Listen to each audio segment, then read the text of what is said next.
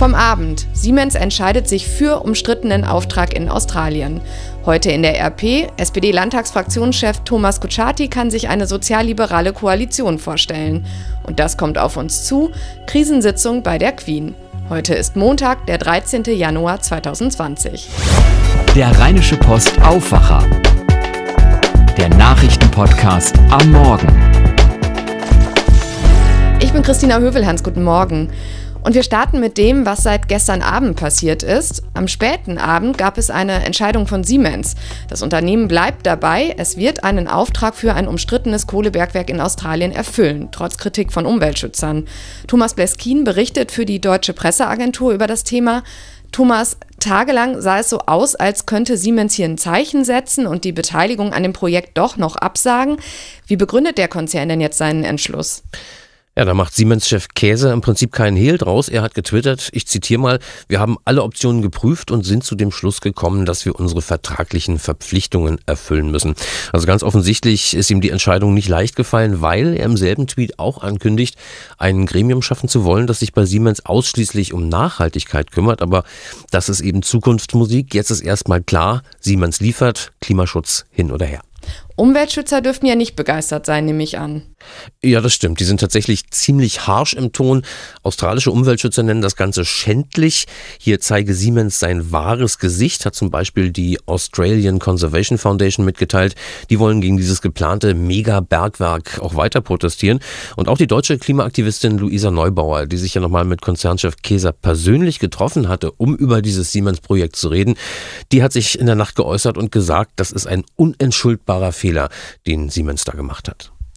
Da soll ja eines der größten Kohlebergwerke der Welt entstehen. Bis zu 60 Millionen Tonnen Kohle pro Jahr sollen gefördert werden. Und bei der Kritik an dem Projekt geht es neben dem Klimaschutz auch um enormen Wasserverbrauch, die Zerstörung von Lebensraum und den Transport der Kohle über das Great Barrier Reef, das größte Korallenriff der Welt. Was genau liefert Siemens denn für das Megabergwerk? Mhm. Die Adani Group, das ist das Unternehmen, das dieses Riesenbergwerk baut, die braucht für die Unmengen an Kohle eine eigene Eisenbahnlinie von den Kohleminen zu einem Hafen, von dem aus die Kohle dann nach Indien verschifft werden soll. Und für diese Bahnlinie soll Siemens die Signalanlagen liefern. Der Auftrag ist eigentlich nicht so riesig. Es geht da um 18 Millionen Euro, also für einen Großkonzern wie Siemens ist das eher wenig an Auftragsvolumen. Ich kann jetzt nur mutmaßen, dass es da wohl eher ums Prinzip geht, nach dem Motto, die Kunden sollen nicht denken, dass wir jetzt jetzt bei jedem in Anführungsstrichen kleinen Klimaprotest sofort einknicken.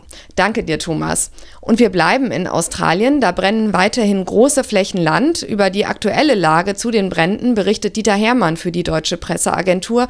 Dieter, am Wochenende hat sich vor allem im Südosten Australiens die Situation wohl erheblich verbessert.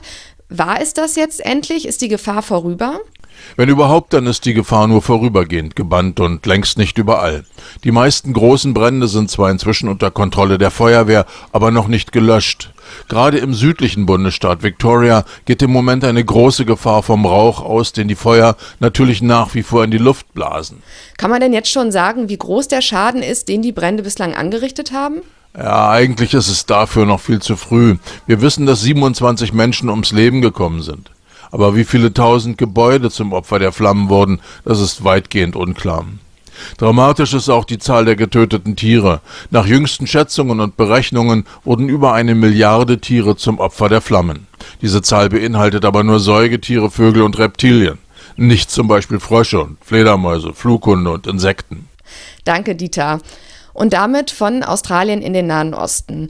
Mehrere Regierungen arbeiten daran, das Atomabkommen mit dem Iran zu retten. Kanzlerin Angela Merkel, Frankreichs Präsident Emmanuel Macron und der britische Premier Boris Johnson haben gestern Abend eine gemeinsame Erklärung abgegeben. Und darin heißt es, das Abkommen habe eine Schlüsselrolle, um die Verbreitung von Atomwaffen zu verhindern. Der Iran müsse seine Verpflichtungen wieder vollständig einhalten. Bei der Aufklärung des Flugzeugabsturzes in Teheran wollen die westlichen Regierungschefs mit dem Iran zusammenarbeiten. Der Iran hatte ja nach Tagen zugegeben, dass das zivile Flugzeug versehentlich abgeschossen wurde. 3000 Menschen haben deshalb gestern laut der Nachrichtenagentur ILNA in Teheran protestiert und sich über Vertuschung durch die iranische Führung beschwert. Und das lest ihr heute in der Rheinischen Post. Ein Interview mit dem SPD-Fraktionschef im Landtag, Thomas Kutschaty. Der könnte sich für NRW in Zukunft wieder eine sozialliberale Koalition vorstellen. Mit einer Lindner FDP, wie Kutschaty sagt, könne die SPD nicht zusammenarbeiten, aber mit der FDP in NRW sieht er Gemeinsamkeiten. In beiden Parteien würden die Stärkung des Einzelnen und starke Bürgerrechte eine Rolle spielen. Und auch in der Bildungspolitik gäbe es Überschneidungen. SPD und FDP gehe es um eine Förderung von Schulen in benachteiligten Stadtteilen. Kutschaty sagt aber auch, es gibt weiterhin Unterschiede und weiterhin die meisten Gemeinsamkeiten mit den Grünen. Von einer sozialliberalen Koalition im Land ist die SPD im Moment aber auch meilenweit entfernt. Dafür sind die Umfragewerte von SPD und FDP viel zu schlecht.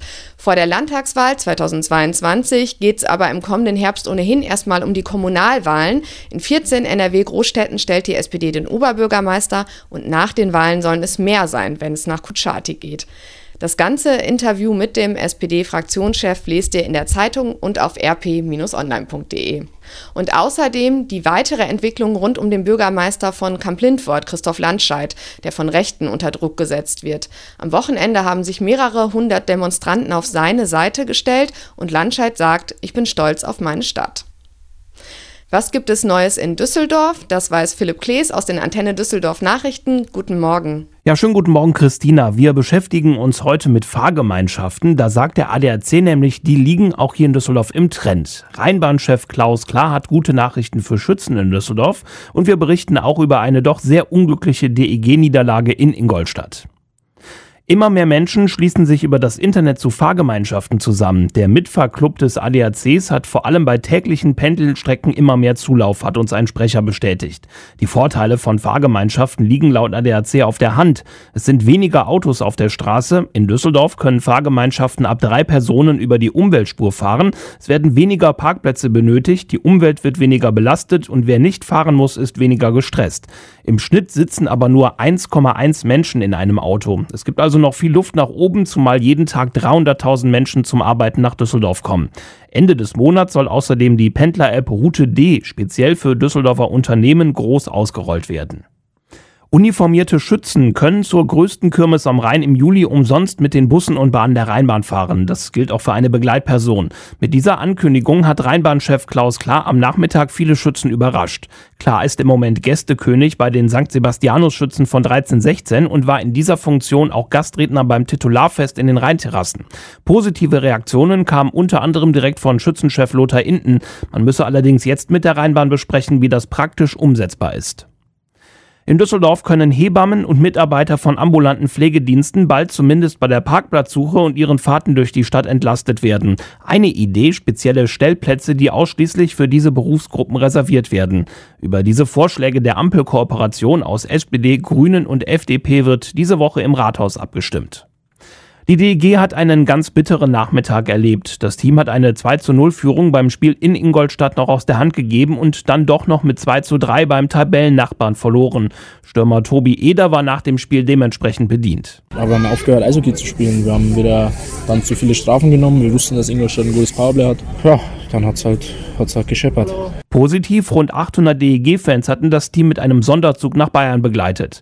Am kommenden Wochenende geht das Rennen um die besten Platzierungen vor dem Start der Playoffs nun mit zwei Heimspielen gegen Nürnberg und Straubing weiter. Die Antenne Düsseldorf Nachrichten immer um voll und um halb im Radio und jederzeit online auf unserer Homepage antennedüsseldorf.de. Dankeschön, Philipp Klees. Und das hier wird heute wichtig. Der Mitarbeiter der Stadt Köln, der vor einem Monat im Dienst erstochen wurde, wird am Mittag beigesetzt. Zu der Trauerfeier für den 47-Jährigen werden mehrere hundert Gäste erwartet, das sagte ein Sprecher der Familie. Da der Mann im Karneval aktiv war, würden auch viele Mitglieder von Karnevalsvereinen in ihren Uniformen kommen. Trauerkleidung sei nicht erwünscht. Die Kölner Oberbürgermeisterin Henriette Reker will eine Ansprache halten. Der Mitarbeiter der Kölner Kämmerei wurde bei einem Hausbesuch tödlich angegriffen. Er wollte Geld eintreiben. Der mutmaßliche Täter wurde in einer psychiatrischen Klinik untergebracht. In Thüringen treffen sich Vertreter von CDU, SPD, FDP, Linken und Grünen. Es geht um die schwierige Regierungsbildung. Bei der Landtagswahl im Herbst hat ja die bisherige rot-rot-grüne Regierung keine Mehrheit bekommen. Auch eine andere Mehrheitsregierung ist nicht möglich, da niemand mit der AfD koalieren möchte. Und jetzt arbeiten die bisherigen Partner Linke, SPD und Grüne an einem Regierungsprogramm. Sie wollen voraussichtlich eine Minderheitsregierung versuchen. Im Parlament wären sie für Gesetzesvorhaben auf Stimmen von CDU oder FDP angewiesen. Ministerpräsident Bodo Ramelow von der Linkspartei und CDU-Chef Mike Moring haben gestern nach einem gemeinsamen Abendessen signalisiert, aufeinander zugehen zu wollen. Die neue EU-Kommission wird am Nachmittag in Luxemburg offiziell vereidigt. Es gibt eine Zeremonie vor den Richtern des Europäischen Gerichtshofs. Dabei wird Kommissionschefin Ursula von der Leyen in einer Eidesformel geloben, dass sie die EU-Verträge achten und zum Allgemeinwohl handeln wird.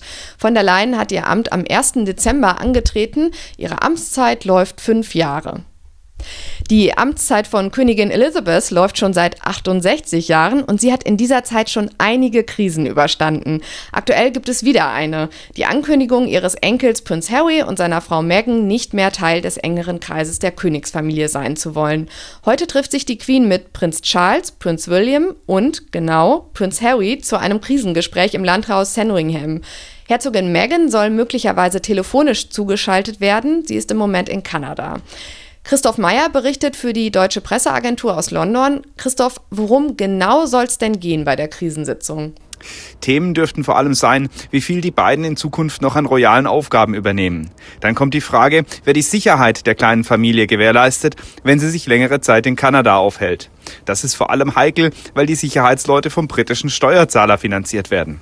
Überhaupt dürfte die Frage aufkommen, wie viel Geld den beiden eigentlich noch vom Königshaus zusteht, wenn sie sich abkoppeln. Knifflig ist auch, inwieweit sie sich selber vermarkten dürfen, um Geld einzunehmen. Auf keinen Fall soll nämlich der Eindruck entstehen, Mitglieder der Royals würden mit ihrem Status abkassieren. Danke, Christoph. And the Oscar goes to naja, wer einen Oscar bekommt, erfahren wir noch nicht, aber die Nominierungen werden heute Nachmittag in Los Angeles bekannt gegeben. Favoriten bei den Filmen The Irishman, 1917, Once Upon a Time in Hollywood, Marriage Story und Joker. Bei den Schauspielerinnen und Schauspielern können unter anderem Renée Zellweger und Brad Pitt auf eine Nominierung hoffen. Verliehen werden die Oscars dann am 9. Februar. Und noch kurz zum Sport. Die Handballnationalmannschaft der Männer will in die Hauptrunde der Europameisterschaft einziehen. Damit das sicher und aus eigener Kraft klappt, muss die Mannschaft ihr Spiel heute Abend gegen Lettland gewinnen, nachdem es am Wochenende ja eine Niederlage gegen Spanien gab. Gegen Lettland ist Deutschland klarer Favorit. Los geht's um 18.15 Uhr. Das ZDF überträgt live. Und das Wetter in NRW. Am Vormittag ist es meistens bedeckt, am Nachmittag gibt es teilweise Auflockerungen, aber auch örtlich Regen, das meldet der Deutsche Wetterdienst. 7 bis 10 Grad. Morgen dann stark bewölkt und zeitweise Regen bei 10 bis 12 Grad. Und das war der Rheinische Post Aufwacher vom 13. Januar 2020. Ich bin Christina Hövelhans und ich wünsche euch einen guten Start in die neue Woche. Bis bald. Mehr bei uns im Netz www.rp-online.de